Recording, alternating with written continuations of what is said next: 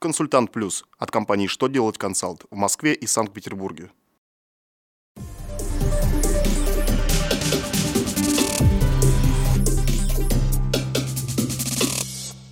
В эфире новости законодательства на канале «Что делать ТВ». В студии Екатерина Ремезова. Здравствуйте.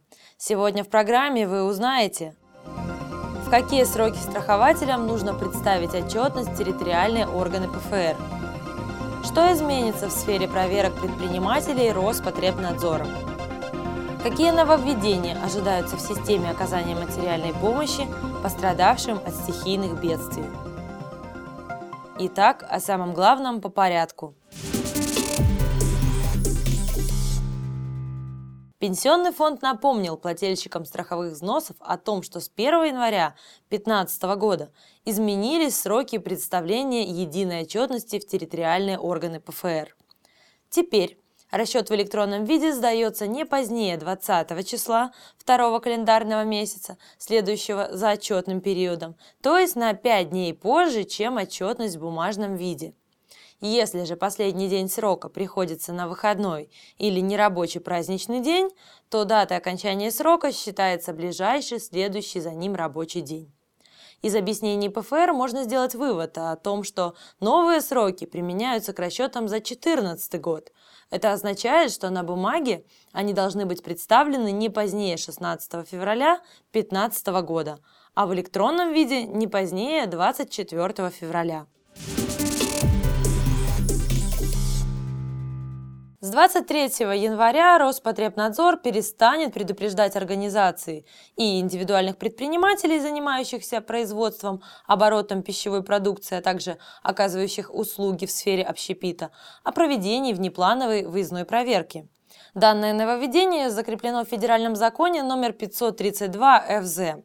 До его вступления в силу ведомство обязано предупреждать бизнесменов о планируемых визитах за сутки – Напомним также, что с 3 января вступил в силу закон номер 436 ФЗ, которым предусмотрено ужесточение санкций за нарушение санитарно-эпидемиологических требований в заведениях общепита.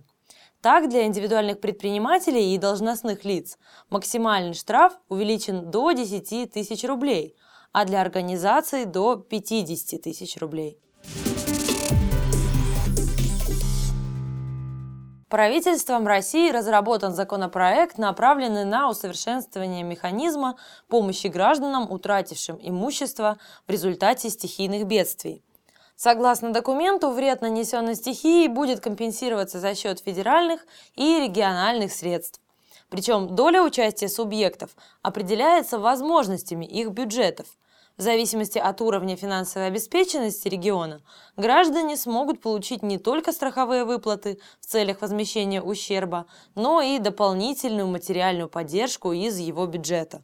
Авторы документа отмечают, что предполагаемые изменения позволят создать эффективную систему оказания помощи гражданам по восстановлению утраченного имущества, а также сократить расходы на ликвидацию последствий стихийных бедствий.